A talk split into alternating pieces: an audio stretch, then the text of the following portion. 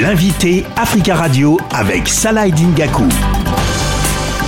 Bonjour Patrick Mouyaya. Bonjour. Vous êtes porte-parole du gouvernement de la République démocratique du Congo, également ministre de, de, la Communication.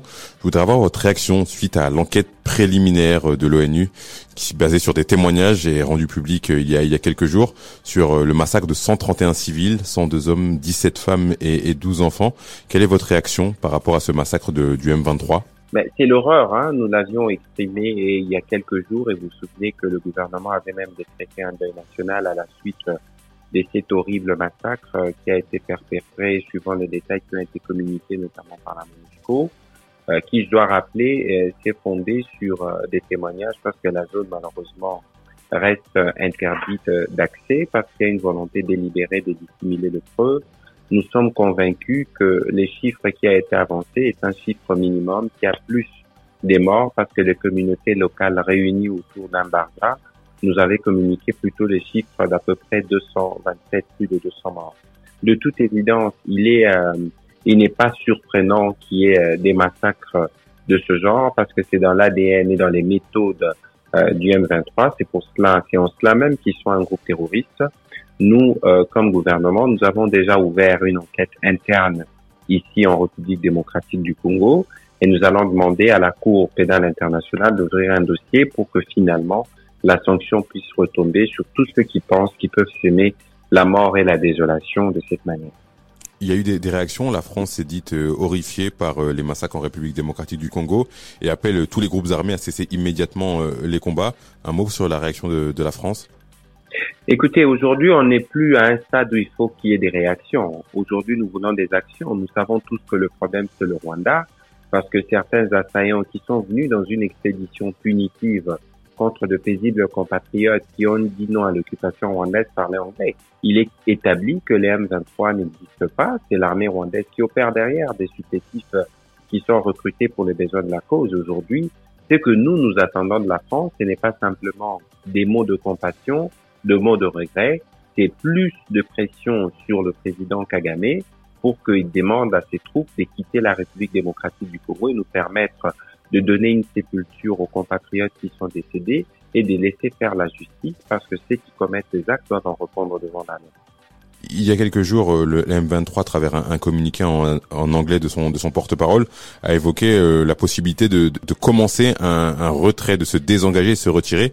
Est-ce que vous y croyez à ce désengagement et ce retrait du, du M23 dans, dans l'est de la République? Les, les, M23 pour nous n'existent pas, c'est le Rwanda qui existe. Donc il faut bien que le Rwanda soit attire les conséquences et respecte ses engagements euh, souscrits des parts et d'autres. Les déclarations ne suffisent pas parce que les massacres euh, qui ont été faits ne se seraient jamais commis si les M23, avec le Rwanda en tête, avaient décidé de libérer les territoires euh, sous leurs occupations. On aurait évité le pire. Aujourd'hui, les temps, ce que nous on attend, on n'attend pas des déclarations, on n'attend pas de communiquer, on attend les respects de ce qui a été convenu après toutes euh, les discussions politiques, y compris le ministre sommet de Est-ce que les États-Unis, Monsieur le ministre, peuvent jouer un rôle dans dans l'apaisement, dans les des relations entre le, Rwanda et la République démocratique du Congo. Il y a quelques jours, le secrétaire d'État américain Anthony Blinken a échangé avec euh, le président euh, Paul Kagame.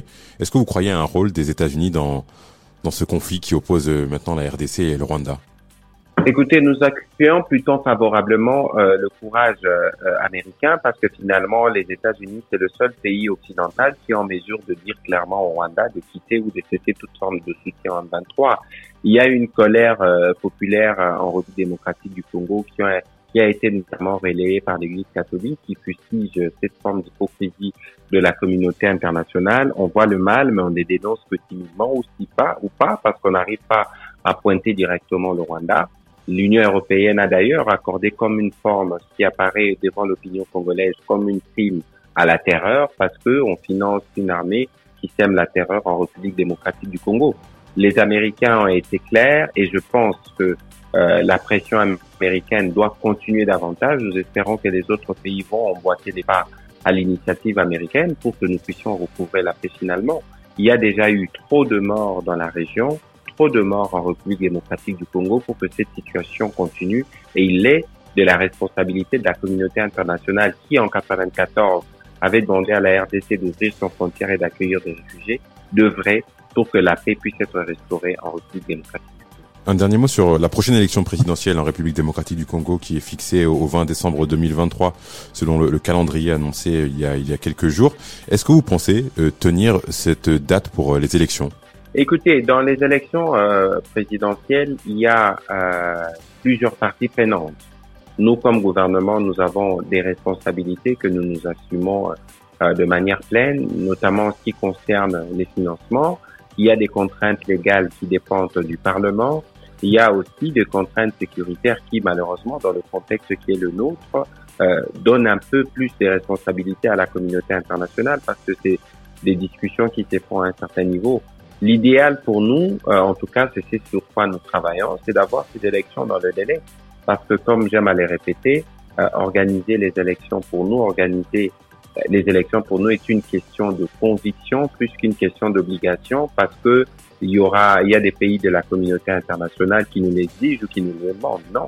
Nous ne sommes pas comme euh, le Rwanda où la démocratie n'a pas encore puissance, où la liberté d'expression n'existe pas. Nous sommes dans un contexte où nous voulons consolider nos démocraties.